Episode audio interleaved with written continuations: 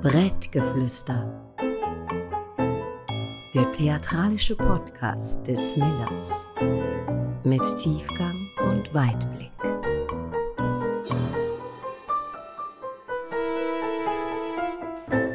Herzlich willkommen zu Brettgeflüster am Podcast von Millers. Ich bin Tina Bolson, die Kommunikationsverantwortliche von der Mühle Tiefenbrunnen. Und wer jetzt Andrea Fischer-Schultes schon vermisst, den kann ich beruhigen, weil sie sitzt mir nämlich gegenüber. Hoi Andrea. Hoi Tina. Andrea, ich weiß, dass du deinen Podcast wahnsinnig gern ähm, mit einer Aufforderung anfängst. Erklär mal den Leuten, wie du aussiehst. Okay. Ähm, das ist nicht so schwierig. Und zwar, ich habe weiß gefärbte Haare und ich bin 54 und ich bin für das, wie all die Beauty-Tutorials sagen, definitiv viel zu fest geschminkt für 54. Ich habe oft ganz viel Blumen in den Haaren und ich habe gerne farbige Kleider und Stöckelschuhe und ganz viel Ring und Bling. Und ich glaube, äh, ja, ich sehe so bisschen aus, glaube ich, wie eine Mischung zwischen der Cruella de Vil, ähm, ein bisschen ähm, Dolly Parton und ein bisschen Flomi und ein bisschen viel Freude am Leben. Wenn man also meint, man sieht Andrea in der Straße von Zürich, ist es wahrscheinlich Andrea. Keine Ahnung. Wann hat das angefangen? Eigentlich ist das schon immer so gewesen. Also meine Mutter, ihre Lieblingsgeschichte, die sie so ein bisschen erzählt, und ich den Leuten sage, wenn sie sagen, ja, man ist ja sozialisiert aufs Schminken und auf sich schön machen und deine Eltern haben das dir sicher als Erwartung mitgegeben, dann muss ich sagen, nein, im Gegenteil, das hat niemand gemacht.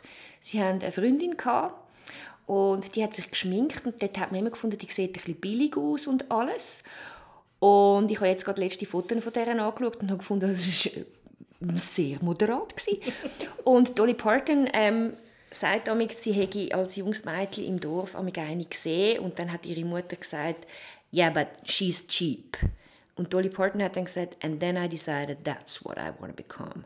Und so war es bei mir auch. Gewesen. Ich habe scheinbar mein erstes Ringli mit vier bekommen. Meine Mutter hat gesagt, es ist nicht zum Schauen. Ich habe den ganzen Tag eigentlich mit dem ausgestreckten Hand bin ich rumgelaufen, nur damit jeder sieht, dass ich ein Ringli habe. Ich bin, wenn ich ein schönes Bischi bekommen habe, bin ich mit dem Bischi in die Schule, weil ich dachte, das ist einfach schade, wenn man es nicht sieht. Ich bin wirklich so geboren, glaube ich. Geil. Ja, unterdessen finde ich es recht okay. Eine Zeit lang war es noch so, gewesen, dass immer dachte, ja, das kannst du jetzt nicht bringen, weil die Leute lachen ja wieder. Und unterdessen lacht aber lustigerweise niemand mehr. Wann haben die Leute gelacht? Vor allem in der Schule. Oder dann irgendwie habe ich irgendwie einen, einen Seidenanzug bekommen von Christian Dior, einen Violetten, und mit 18 habe ich dann den angelegt. Und dann haben natürlich einfach, wenn du irgendwie durch die Stadt gelaufen bist, haben alle ein bisschen gegackert und irgendwie so ein bisschen gefunden, it's fucking too much. Ist es wahrscheinlich auch gewesen, aber die Frage ist, too much for what? Ja, genau, das ist die Frage. Für mich nicht. Wenn du sagst, deine Familie hat dir das eigentlich nicht beigebracht, was hat dir deine Familie beigebracht? Hm. Ähm, Entwicklungsfähigkeit, hm. glaube ich. Das ist wirklich, meine Eltern kommen beide aus sehr harten, rigorosen Elternhäusern, wo Herzlichkeit oder Offenheit wirklich kein Thema war und sie haben sehr jung Kinder bekommen und sind tatsächlich, und da stehen sie selber auch dazu, also da falle ich ihnen nicht in den Rücken mit diesen Bemerkungen, wirklich sehr hölzern in dem Ganzen. Also meine Mutter hat gesagt, wenn ich irgendwie auf den Arm genommen werde, hat sie Nein gesagt, weil man hat ihr gesagt, das ist nicht gut für Kinder. So. Und was ich erlebt habe bei meinen Eltern und bis heute erlebe, ist, dass die sich ständig wandeln, hinterfragen, dass man schwätzt, dass man sich entwickelt, dass man sagt, ich bin double dort, ich kann nicht anders können, aber jetzt ist mir das wichtig. Ich glaube, das ist das wichtigste Merkmal von meiner Familie, ist, dass alle ständig irgendwie versuchen herauszufinden, wie sie noch näher können an das ankommen Die Amerikaner würden sagen, how I can be the best self, aber ist ein bisschen kitschig, aber es geht in die Richtung und ich finde es extrem faszinierend, dass sie das mit 80 und fast 80 immer noch machen. Sie machen das immer noch? Sie machen das immer noch und ich finde das großartig. Das ist mega schön. Mhm.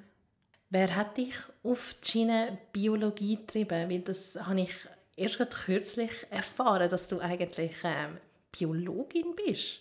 Also gelernt hast, früher studiert hast. Genau, ich habe das studiert. Ich Ja. glaube, unterdessen, mit der Halbwertszeit von dem Wissen, ist wahrscheinlich wirklich ganz vieles, was ich gelernt habe, stimmt schlicht und ergreifend nicht mehr. Aber was wahrscheinlich geblieben ist, ist das Denken. Und ich habe einfach Bio geliebt in der Schule und mein Vater war jemand, der uns immer irgendwo, hey, schau mal, da hat es noch ein Müsli und dort und so und Freude gehabt an all dem. Und dann hätte ich eigentlich gerne Bio studiert, aber mir hat man einfach gesagt, du bist so dermaßen grotte, unterirdisch schlecht in der Mathe und in der Physik und in all dem, du kannst gar nicht Bio studieren. Und das war für mich auch klar. gewesen, Also, ja, logisch, ich tue wird Germanistin. Und dann hatte ich einen Freund, gehabt, ganz neu, und der war Mathematiker. Und er hat gesagt, wieso studierst du das, wo du denkst, kannst du eh? Studier doch das andere. Weil bei der Sprache wirst du eh irgendwann landen. Und er hat so recht gehabt. Und dann habe ich drei Monate keinem Mensch gesagt, dass ich Bio studieren will. Und es ist so rausgekommen, wie ich mir gedacht habe. Das haben sie ja schon alle gesagt. Aha, interessant. Und ich bin tatsächlich immer noch grottenschlecht in Mathe, immer noch grottenschlecht in all diesen Sachen und bin es eigentlich auch geblieben. Also an der Uni hatte ich einen guten Professor, gehabt, aber ich habe mich irgendwie durchgeschummelt und habe die anderen Sachen gemacht und ich habe es extrem geliebt und ich bereue es nicht. Aber ich bereue auch nicht, dass ich nicht dort geblieben bin, sondern dass das eigentlich einfach so eine Etappe war. Wann hat sie neu angefangen? Ich habe nach dem Studium, also schon am Schluss vom Studium und dann auch nachher noch in der Safari Bar geschafft, was immer alle wahnsinnig lustig gefunden haben, weil das ja Tierli sind. und dann habe ich Blindbewerbungen an Gimmis rausgeschickt und habe gedacht, ich komme eh nie einen Job über und habe lustigerweise dann tatsächlich meinen ersten Job als Biolehrerin bekommen. Du bist sogar Biolehrerin. gewesen. Ja, in Oerlik, Kanti Oerlikon, dann an der HoPro und habe noch eine Stellvertretung in Wetzikon gemacht. Und bin aber auch schon dort einfach der Weirdo gewesen. Also so im Stil von, ich bin dann halt damit barfuß im Schulhaus rumgerannt und aus dem Fenster gestiegen, weil der Teich vor dem Fenster war, bis dann der Rektor kam und gesagt hat, hey, das geht voll nicht, dass eine Autoritätsperson barfuß aus dem Fenster steigt. Ich fand eben, wie doof kann es denn sein, wenn ich muss 700 Mal mit einem Kescher hin und her säckeln und dort habe ich dann geschnallt, dass die naturwissenschaftliche Seite, die kann ich nicht so gut vermitteln, sondern dass ich viel mehr eine Unterhalterin bin. Also ich habe dann mich auf den Tisch gelegt und gespielt, ich wäre ein Haifisch und der würde angreifen. Und irgendwann ist es dann recht klar gewesen, dass ich wahrscheinlich nicht geeignet bin. Und dann kommt noch dazu, dass ich, ich habe die Schule gehasst wie Pest. Obwohl ich nette Lehrer hatte und alles, nette Lehrerinnen. Ich weiß auch nicht, ich habe heute noch den Geruch von Schulhäusern. Ich finde, es ist irgendwie es ist ein, ein Flashback. eine Hirnlähmung. Und ich habe das Gefühl, ich bin die ganze Zeit etwas am Verkaufen, wo ich nicht daran glaube. Und habe so Mitleid gehabt, auch mit meinen Schülerinnen, dass ich dachte, das kann nicht funktionieren. Und nach einem Jahr habe ich dann die Aufnahmeprüfung gemacht in die Ringe Journalistenschule. Und als ich sie bestanden habe, ist es unklar. Wie ist es mit dem Schreiben und dir? das ist glaube ich, einfach eine grosse Hassliebe. Also ich liebe Wörter und ich habe letztens gedacht, was hebt eigentlich all die vers- verschiedenen Sachen in meinem Leben zusammen? Und es ist unlogisch, es sind Geschichten um Menschen und Geschichten um Tiere, aber eigentlich hauptsächlich Geschichten und eben Wörter, quasi als Vehikel, um die Geschichten zu erzählen. Und beim Schreiben ist es so, ich schreibe wahnsinnig gern, ausser ich sollte ein Buch schreiben. Und das Buch, das zweite, das ist wirklich langsam so ein bisschen ein abgelutschter Running Gag. Ich bin schon so lange dran und habe immer wieder ein bisschen Zeit, um daran zu arbeiten und dann wieder nicht. Jetzt habe ich immerhin mal eine Fassung abgegeben, muss es aber noch mal ganz tüchtigst überarbeiten. Aber ich würde sagen, bei zehn Jahren ist es fertig. Zehn Jahre. Vielleicht auch zwölf. Das würde ich jetzt unterbieten. Ja, ich probiere es. Optimistisch und Keep expectations low. Was war zuerst? gewesen? Der Wunsch zum Schreiben oder der Wunsch zum Unterhalten? Schreiben. Ja. Ich bin total überzogen gewesen, dass ich ein unglaublich ernsthafter Mensch bin. Und ich wollte tatsächlich mal ganz kurz Schauspielerin werden. Natürlich ein dramatisches Fach. Bin aber etwa zwei oder drei Stunden am Tag der offenen Tür und habe gefunden, hey, nein, Fall, den Nerv habe ich echt nicht. Was die armen Siechen alles müssen durchstehen und machen. Und ich habe einfach gewusst, nein, das, das überlebe ich im Fall nicht. Oder ich will es nicht überleben. Und habe dann ähm, eben lange das Gefühl gehabt, ich habe dramatische Liebesgedichte geschrieben und ich habe das Gefühl, ich bin I'm very dramatic. Ich bin immer noch sehr dramatisch, aber vielleicht mit sehr viel mehr Selbstironie unterdessen. Und dann bin ich so langsam im komischen Fach gelandet, auf der Bühne, und habe gemerkt, dass mir das wahnsinnig Spaß macht. Und das erste Buch habe ich gedacht, ist ja logisch, ich schreibe ein lustiges Buch, bis ich gemerkt habe, beim Schreiben geht es nicht. Beim Schreiben bin ich tatsächlich absolut düster, schwarz und ernst. Und wenn sich ein Witz hineinschleicht und ich den beim Durchlesen finde, und ich finde, er ist mir zu billig, dann fliegt er im Hochbogen Rigoros raus. gestrichen. Ja. Da wird nicht gelacht. Es wird nicht gelacht, der Name der Rose. genau. So, also, du hast gemerkt, du bist lustig. Kann ich eigentlich so nur bestätigen. Nicht nur, wenn ich dich auf der Bühne sehe, sondern wenn ich dich auch im realen Leben sehe. Wow, gute dramaturgische Satzstellung.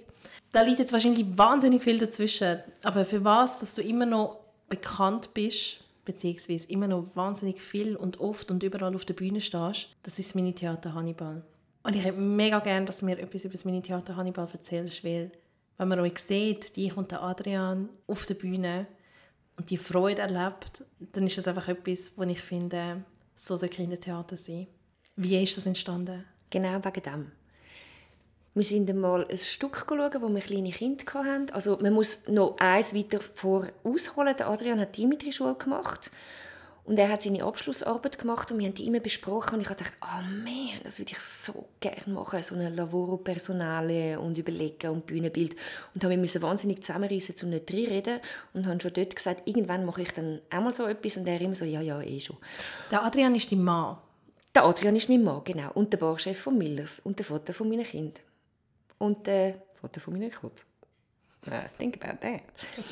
Und ähm, dann ist es so gekommen, eben, dann natürlich logisch haben wir die Kinder bekommen und haben ganz viele Geschichten erzählt denen und Zeug gemacht. Und dann sind wir auch in das Theater schauen und dann sind wir mal ein Stück schauen, das dermaßen trüb war, dass ich dachte, ich voll vom Glauben ab. Für das bin ich am Sonntagmorgen um 11 Uhr sitze ich jetzt hier in einem düsteren Raum.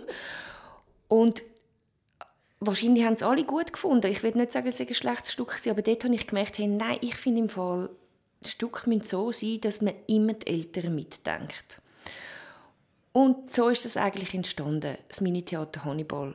Dass wir angefangen haben, Sachen zu machen. Und ja, es ist uns auch schon vorgeworfen worden in den letzten ein, zwei Jahren, dass wir manchmal Kinder ein wenig mitdenken.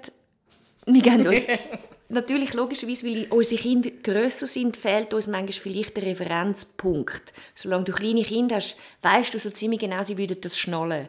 Und dort müssen wir uns an die Nase nehmen und nochmal schnell zweimal darüber nachdenken. Okay, und das ist eigentlich am einfachsten, man schaut ins Publikum und wenn man gerade sieht, dass irgendein kleines Mädchen jetzt extrem interessiert ist am Rocksäumli, dann kann man vielleicht probieren, mal noch etwas dem Mädchen zu erzählen.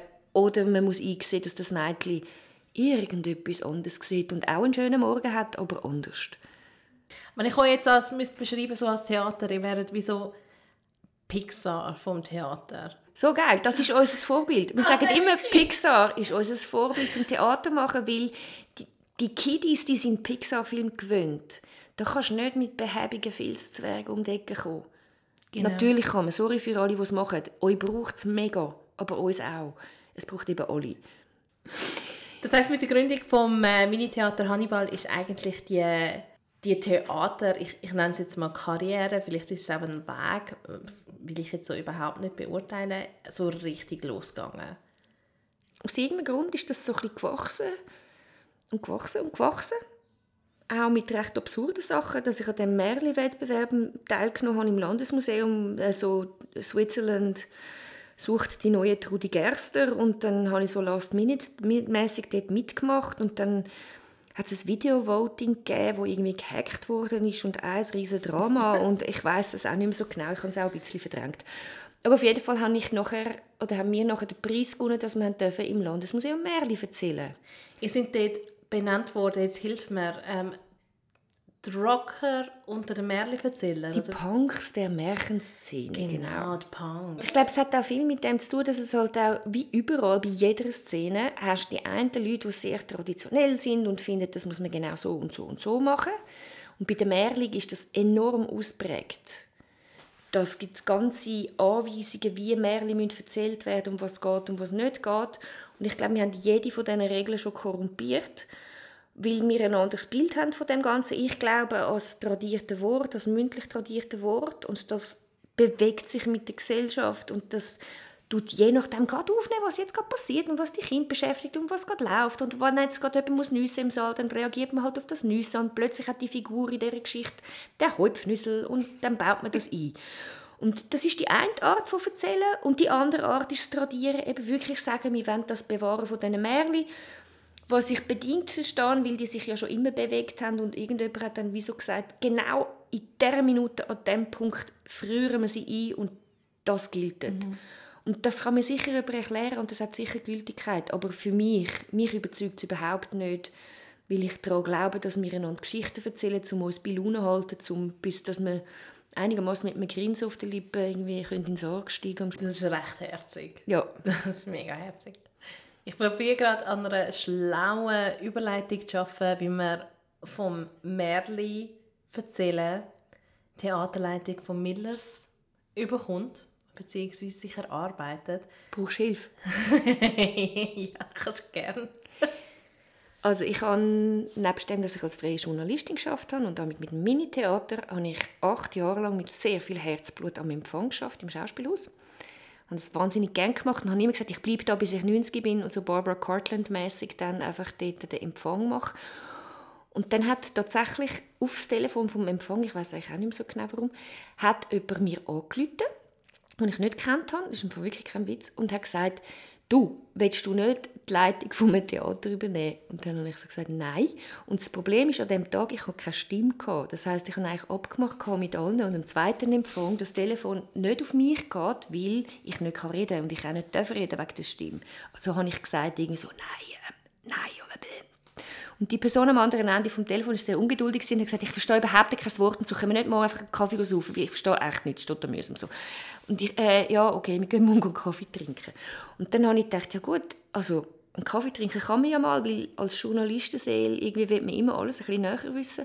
Und so habe ich mich auf diesen Prozess eingeladen und bin immer noch mal ein Schritt weiter und noch mal ein Schritt weiter und habe gedacht, so ein Assessment habe ich jetzt noch nie gemacht, das habe ich jetzt noch nie gemacht. Und ich glaube, was mir wirklich geholfen hat, ist A, ähm, dass ich so sicher war, dass ich das nicht überkomme und komplett ehrlich war durch alle Böden, wirklich einfach gedacht habe, ich ja nicht irgendetwas behaupten, was ich nicht kann und dann muss ich dann nachher dafür gerade stehen. Und das Zweite, das ist jetzt eine bisschen harte Unterstellung, ich meine, eine tiefere Zeit, um ein Theater zu übernehmen, hat es auch nicht können geben. Dass Corona kommt, haben wir nicht gewusst, aber das neue Konzeptförderung kommt, das haben wir schon gewusst und dass das dort schon ein riesiger Nord war. Also es ist von dem her glaube ich, so auch ein Moment gewesen, wo sich einfach nicht so viele Leute darum gerissen haben, diesen Job zu machen. Du hast den Job ganz offensichtlich bekommen und du hast dein Herz und deine Visionen und deine Werte in das Theater hineingetragen. Du hast einen Ort geschaffen für sehr viele Query-Anlässe. Du hast einen Ort geschafft für Kleinkünstler. Du hast einen Ort geschafft für Kindertheater, für Festivals. Wann soll es kommen und wo ist jetzt auf dem Weg dazu? Meine Vision von Milles, und das ist die gleiche, wie ich am Anfang hatte, ist, dass es die ist für Leute. Und zwar egal, ob auf der Bühne, im Büro oder im Zuschauerraum oder im Foyer. Und dass, es, dass man merkt, hey, es ist im Fall außerhalb vom Kreis 4, außerhalb vom Kreis 5, man ist sehr schnell dort und es hat genau alles, was es dort auch hat. Und darum haben wir von Anfang an gesagt, die Bar muss so sein, dass man den ganzen Abend dort hückeln will. Wenn man aus dem Theater kommt, geht es relativ ein Weile, bis man etwas findet, das diese Sprache hat. Und darum haben wir gefunden, wir müssen gerade das Gesamtpaket liefern. Für all die, die noch nie in Millers waren, wo ist es eigentlich? Also das Millers ist eigentlich super gut gelegen. Es ist nämlich bei der Badi Tiefenbrunnen in dem wunderschönen alten Brauereigebäude. Es ist eine ganze Anlage. Und die Mühle ist sich je länger, je mehr jetzt wirklich noch viel intensiver am Musern zu einem Kulturareal, wo es das Müllerama hat, wo es die blaue Ente hat, wo es Kornsilo hat, wo es draussen Events gibt, wo wir im Sommer einen Flomi machen, wo wir Lesungen machen es ist ein Ort, wo lebt, wo man auch einfach kann sein Sandwich mitnehmen und ankommen und Kind umrennen lassen und keine Angst muss haben, dass dort Auto hat. Es ist eigentlich ein Ort fürs Quartier und für die ganze Stadt. Von der Philosophie her, jetzt, haben wir, jetzt hast du wieder Ort beschrieben. Was soll auf der Bühne passieren? Was soll ausgelöst werden? Ich sage immer so, für uns ist meine Grundidee von dem, was wir in Millers machen, ist ein trojanisches Pferd. Und zwar ist es so, dass wir ja von Natur aus uns lieber befassen mit lustigen Themen als mit ernsten Themen. Aber ich glaube daran, es gibt fast kein Thema, das man den Leuten nicht näher bringen kann, wenn man es bisschen schlau macht. Und wir nehmen den Humor als trojanisches Pferd, also nicht einfach als Schenkelklopfer, sondern mit dem Humor, wir lachen und in dem trojanischen Pferd sind so die grossen Lebensfragen und Sachen, die einem beschäftigen. Die werden in einem reingetragen und man merkt es vielleicht gar nicht und nach ein paar Tagen verwünscht man sich vielleicht dabei, wie man anfängt, über Sachen nachzudenken, wo man denkt, das interessiert mich nicht. Das ist eigentlich das, was ich mir wünsche von dem, was auf dieser Bühne passieren soll, nebst dem, dass die Leute berührt und gut unterhalten werden Und jetzt, Andrea, jetzt reden wir mal über den Spielplan. Also wie man vielleicht so ein bisschen unschwer irgendwie vielleicht auch gemerkt hat, jetzt so in dem Gespräch, das wir vorher geführt haben, ich habe ein unglaubliches, tiefes, tiefes Verständnis und eine grosse Liebe für Leute, die sich irgendwie knübeln, bis sie herausfinden, wer sie sind und wie sie in dieser Welt existieren und wie sie diesen Platz finden. Mhm. Und wo sich immer wieder nochmal ein versuchen. Und ich habe schon lange, und ich habe das auch schon oft gesagt, immer gedacht, wenn ich ein Mann wäre, wäre ich ein Drag. Und das war so einer meiner ersten Gedanken. Also ich dachte, für mich sind Drag Queens ist etwas absolut Grossartiges und ich habe das auch jetzt gerade in einem Workshop mit Drag Queens erlebt. Das ist viel mehr als eine Perücke auf den Kopf tun und Lippenstift und mit Frauenkleidern umrennen. Das hat ganz, ganz, ganz viel zu tun mit wirklich suchen, wer bin ich und was hat es da in mir drin, welche Teile, wo irgendwie immer zu kurz kommen. Und ich bin immer noch überzeugt, eigentlich jeder Mensch hat so Teil in sich inne. Und so die Hauptmotivation von Millers ist zum einen, dass es ein Ort ist, wo die Leute auf der Bühne das können sein, wenn sie wollen, müssen aber nicht. Und aber, wo es auch im Publikum Leute hat, die sagen, hey, da kann ich im Fall einfach her, so wie ich bin. Also quasi, ich kann im Stringtanga kommen oder im Skianzug, es ist eigentlich wurscht, mir fällt nicht auf. Und das habe ich immer wählen, dass es so ein Ort ist, wo man einfach sagen kann, da muss man nicht so all die Normen erfüllen, aber man darf sie erfüllen. Es ist sogar eine Norm erfüllen, ist ja auch eine Freiheit. Und man muss nicht. So ist das. Das ist so, ich glaube, das ist der Überbau. Und, der Über und das Ganze ist natürlich immer unter einem Dach von dass das auch mit Herzlichkeit passiert, weil muss sich das mal vorstellen, im Moment wird ja wahnsinnig bäst und gehen alle wahnsinnig gerne auf alle los. Und immer hat man so das Gefühl, das ist eine unglaubliche Härte da und die Härte rührt aus meiner Sicht aus Angst. Man könnte etwas verlieren. Oder man müsste sich gewisse Fragen stellen. Oder man müsste sich mit größeren Themen befassen als dem kleinen Vierlefanz, wo man sich reinsteigern kann. Und dieser Härte und dieser Angst würde ich eigentlich gerne Liebe entgegensetzen und das gar nicht im esoterisch verschwurbelten Sinn, sondern wirklich in der tiefen Überzeugung, dass wir uns in dem Spannungsfeld bewegen zwischen Angst und Liebe und eigentlich in jeder Sekunde, wo wir sind und leben und machen, könnt probieren, von dem einen Magnet dort einen, uns ein bisschen zum anderen zu bewegen. Und natürlich klingt es nicht immer, aber ich glaube, das ist definitiv das, was Gesellschaft im Moment braucht. Und Gesellschaft ist ja nicht ein Etwas. Das sind ja alle wir zusammen. Mhm. Das sind Menschen. Mhm. Und dort wird es natürlich dann für die schwierig. Und man kann sagen, ja, aber die nehme ich nicht rein ins Diversity, weil sie geben mir auch keine Diversity, also muss ich ihnen auch keine geben. Und man sagt, nee, es ist eben viel komplexer.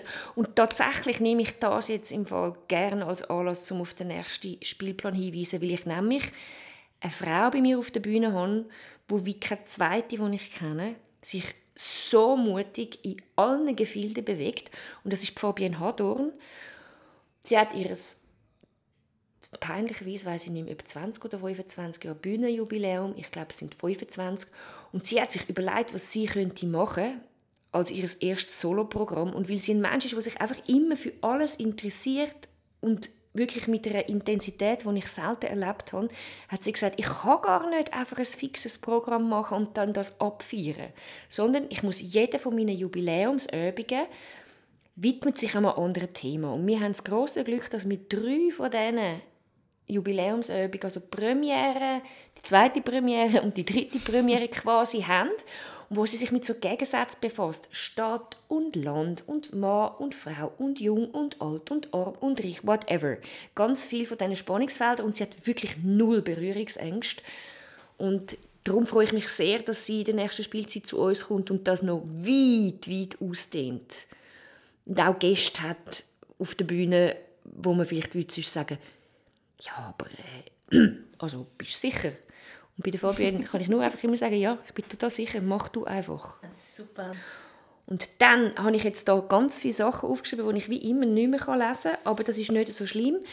Wir haben auf jeden Fall grossartige Leute, die zum Teil aus dem klassischen Kabarett kommen. Ich freue mich wahnsinnig darauf, dass Eva Karl Faltermeier mit ihrem zweiten Programm kommt. Ich kenne sie vielleicht noch nicht. Sie ist der neue Shootingstar vom bayerischen Kabarett und sie bretzelt. Also alle Leute, die Gerhard Polt gerne haben oder diese Art von Humor, aber das in jung und frisch und Frau, es ist unglaublich. Die Frau ist unglaublich.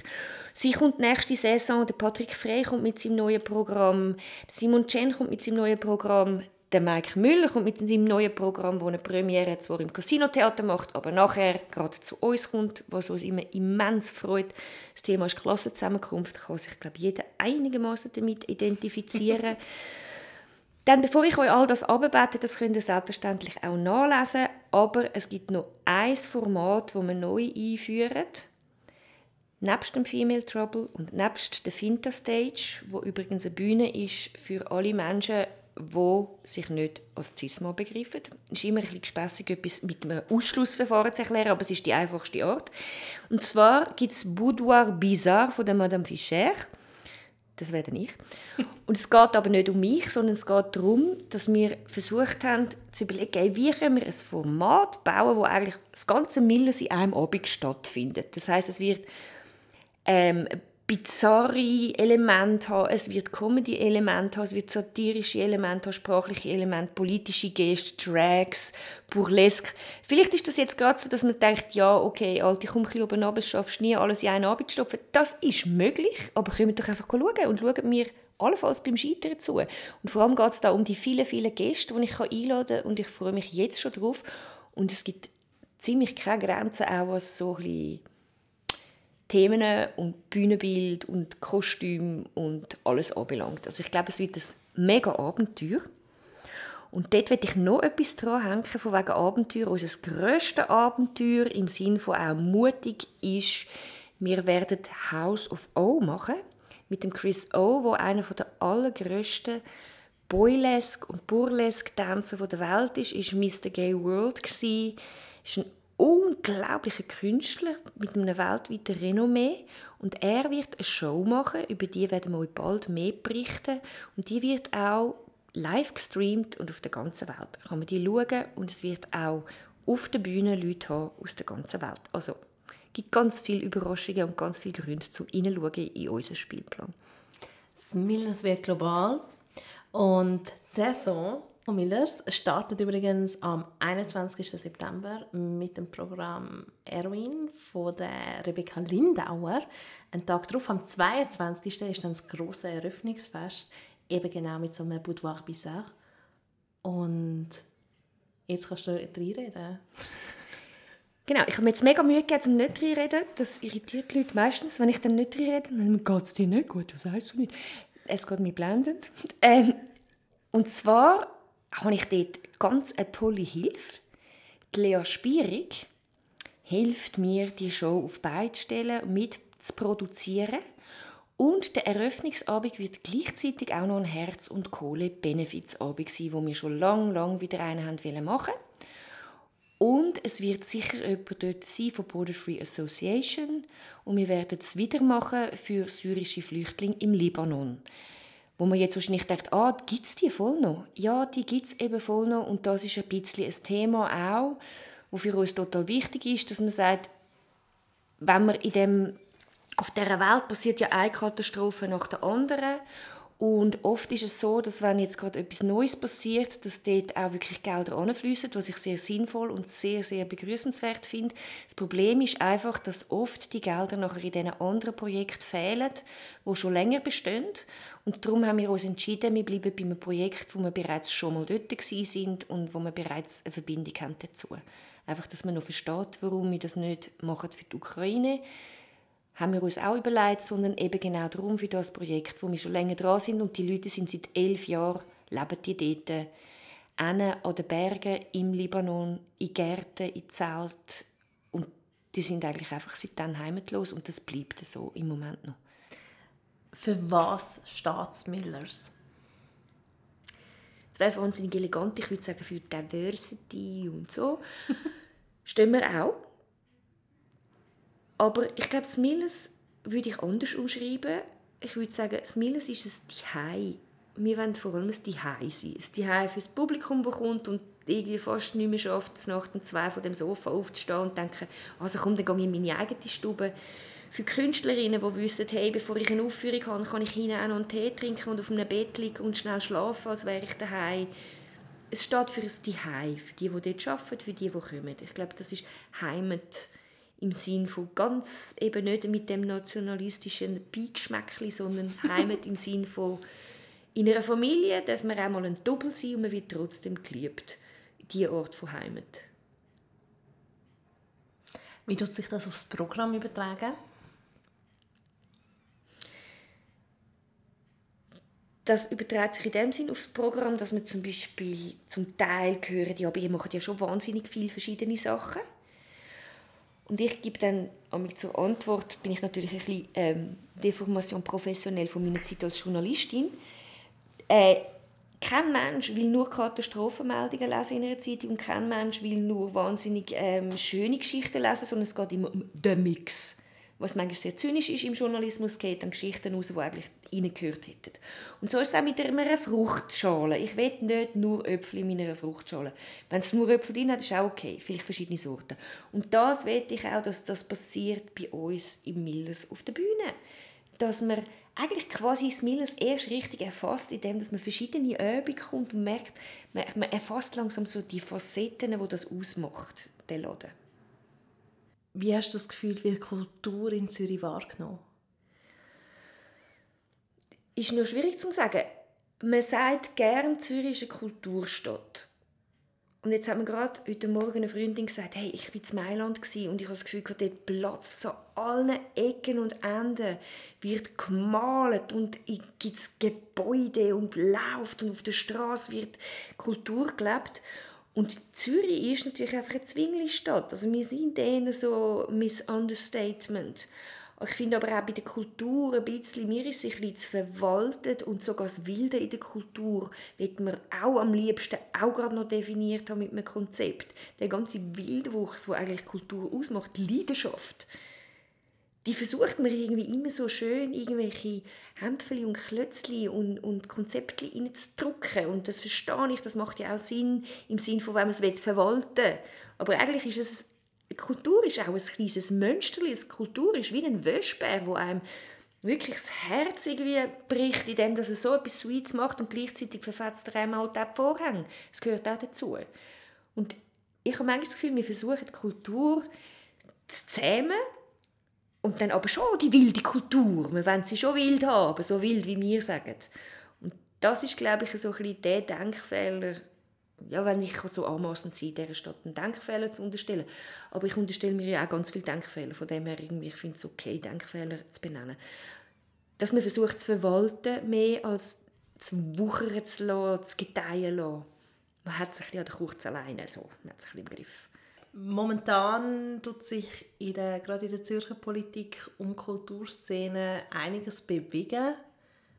Nicht wirklich im äh, positiven Sinn. Ähm, man kann eigentlich sagen, dass Theater gerade gemeinsam für sich selber kämpfen, gegen die Stadt. Andrea, was passiert gerade? Ja, es ist sehr hart, vor allem weil ich in der Regel vermeide ich Formulierungen wie «ich bin gegen etwas».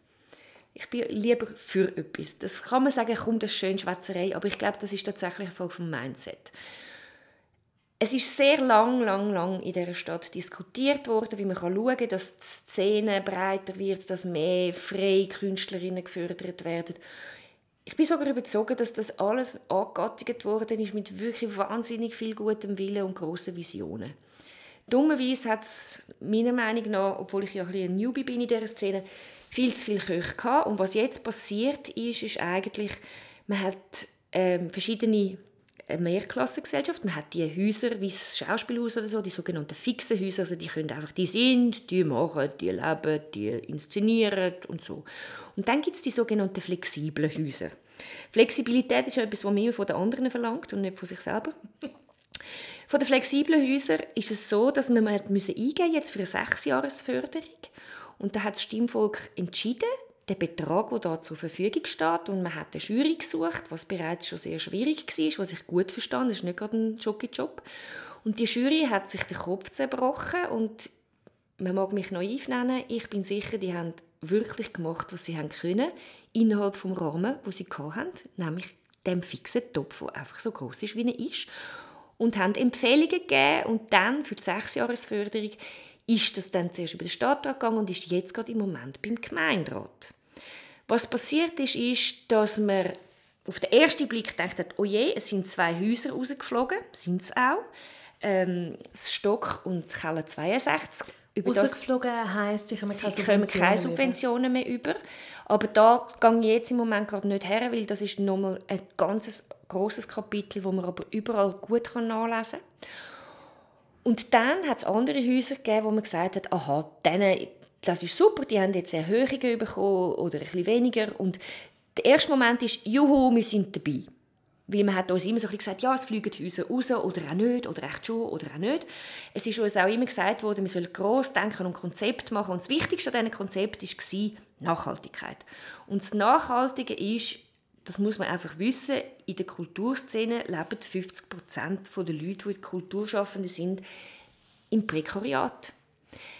Und nachhaltig, das heißt, sie haben Löhne, die eigentlich nicht vertretbar sind, dass man mit solchen Löhnen schafft. Und lebt vor allem. Und lebt. Und wenn man die Altersvorsorge anschaut, ist es noch viel übler. Das kann man alles nachlesen im Bericht über den Kulturbericht vom Kanton.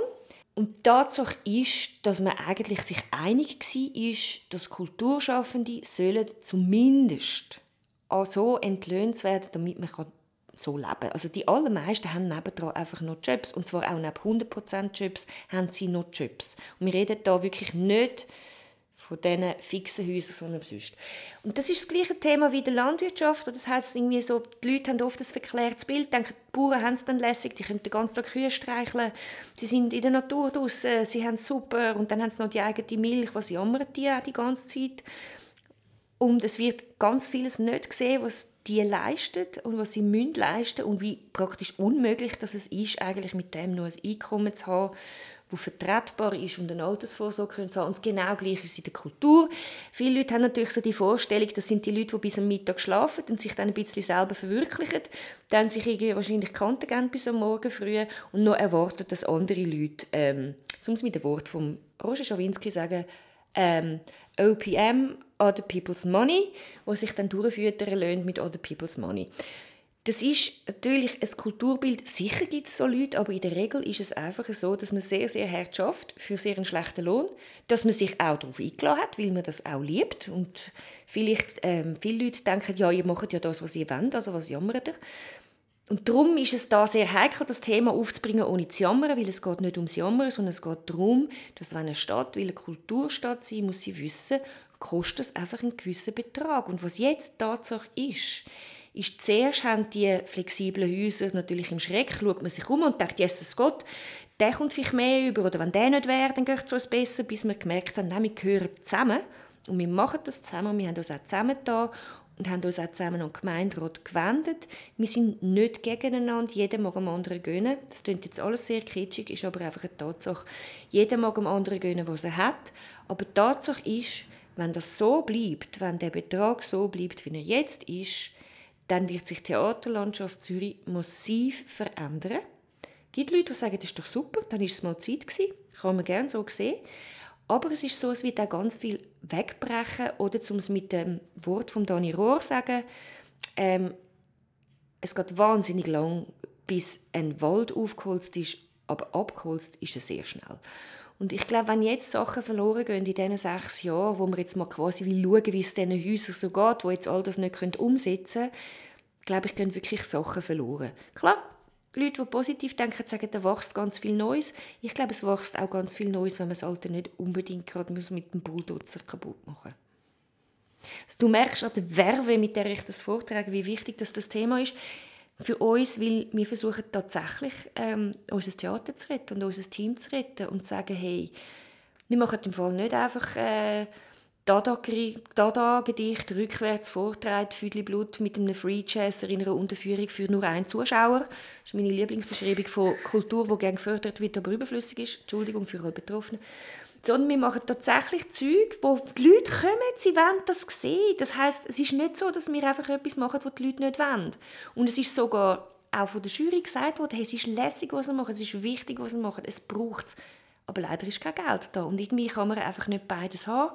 Und heutzutage, das muss ich auch noch sagen, ist es immer schwieriger, Sponsoren zu finden, weil die grossen Sponsoren, die machen gerne lieber irgendwie der Reifeisen-Marathon oder der Tadadata oder das Allianz-Kino, die wollen selber ihr Zeug machen. Plus kommt es dazu, dass wenn man natürlich Sachen macht für ein jüngeres Publikum, man auch nicht kann einfach 99 Stutz für ein Ticket verlangen Ich habe gesprochen ohne Punkt und Komma. Du hast jetzt das Problem erklärt, was gerade sehr viele Häuser haben. Mhm. Was siehst du als Lösung? Im Moment ist meine Lösung noch, zu hoffen, dass es wirklich einleuchtet, dass man einfach muss die Fördermittel erhöhen muss. Ich weiß, das ist jetzt so ein Strohhalmli, wo ich da ganz allein dran rumlampen und er knickt schon recht fest. Das ist im Moment meine Hoffnung, aber natürlich gleichzeitig sind wir dabei, alles durchzurechnen bis auf den Knochen. Aber was können wir noch machen? Abgesehen davon ist ein Grund für die äh, Boudoir Bizarre Show natürlich auch, dass ich das machen kann und mir schon wieder Gage sparen. Und jetzt sind wir an einem anderen Punkt mit Gage sparen. Es ist auch so, dass die Leute, die auftreten bei uns, die werden nicht fürstlich entlöhnt. Die werden weder reich noch berühmt noch irgendetwas. Die machen das mit Herzblut und wenigstens anständige Gage können zahlen wäre uns ein grosses Anliegen. Und natürlich kann man sagen, gut, dann machen doch einfach mehr Vermietungen, dann können so Geld reinholen.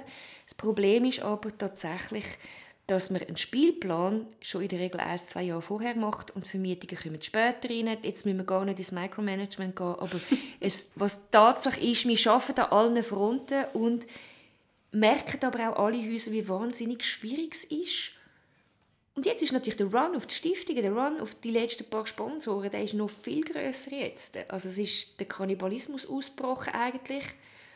Und ich hoffe wirklich, dass wir eben den gepflegt umschiffen Wie könntest du das Theater am besten leiten?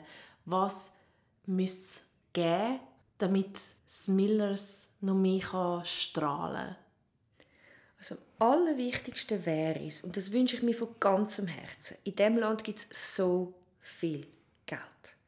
So viel Geld. Mehr Geld, als wir uns vorstellen können. Und dass es Leute gibt, die Geld haben und sagen, hey, das ist mir ein Anliegen, was da passiert. Und natürlich kann nicht jeder etwas damit anfangen, was Millers macht. Die finden vielleicht noch mit anderen Ecken, wo es irgendwie etwas gibt, wo ihnen gefällt. Oder ein Fußballverein. Aber dass es mehr Leute wieder gibt, die sagen, ja, ich betrachte es als einen Teil von meiner Aufgabe, Kultur zu fördern. Wir werden wahnsinnig darauf angewiesen, dass es Leute gibt, die dem wieder den Wert beimessen. Früher hat das zum guten Ton gehört. Und das ist verloren gegangen. Und durch das ist ganz viel Geld verloren gegangen und auch viel Bewegungsfreiheit. Und ich würde gar nicht viel teureres Theater machen. Ich würde nicht viel vornehmeres Theater machen. Ich würde nichts wahnsinnig neu erfinden. Ich würde einfach meine Leute anständig zahlen und meine Künstlerinnen. Das wäre im glaube schon fast alles. Das sind wahnsinnige Ansprüche, die Ja, ich weiß, es ist ein bisschen überheblich. Ja, nein, es tut mir leid. Andrea, ja. hast du noch ein persönliches Wort? Ja, also erstens mal hoffe ich, dass ich hauptsächlich heute in dem Gespräch versöhnlich bin. Es stimmt, wenn es um das Thema geht, bin ich nicht so versöhnlich. Aus dem ganz einfachen Grund, das Theater ist meine Familie und mein Job ist wie eine Mama auf die Familie aufpassen und dazu gehören Technikerinnen, da gehört mein Team, da gehören Künstlerinnen. Natürlich komme ich dort auch ein bisschen fort. Aber wenn ich nicht daran glaube, dass sich die Sachen bewegen, wenn ich nicht daran glaube, dass es auch gut kann rauskommen, wenn ich nicht wieder glaube, dass es das auch wirklich für Dummy braucht, excuse my French, das Theater und was man Theater macht und dass man miteinander redet, hätte ich doch schon lange einen anderen Job. Und ich liebe meinen Job immer noch. Ich sehr gefreut. Mama Millers. Mama Millers. Mama Millers. Ja. Komischer Name. Aber es passt. Danke vielmals fürs Zuhören allen. Nächstes Mal die Andrea selber wieder am Hauptmikrofon. Es hat mich sehr gefreut, der Teil davor zu sein. Haben einen schönen Sommer und wir sehen uns in Millers. An der Hundstag übrigens, weil bei uns läuft auch über den Sommer etwas. Schaut auf unsere Homepage und ihr werdet es sehen oder unten in den Show Notes. Bei uns gibt es den ganzen Sommer, jedes Wochenende Kultur im Hof. Übrigens gratis. So viel zur freien Kultur. Übrigens mit Kollekten.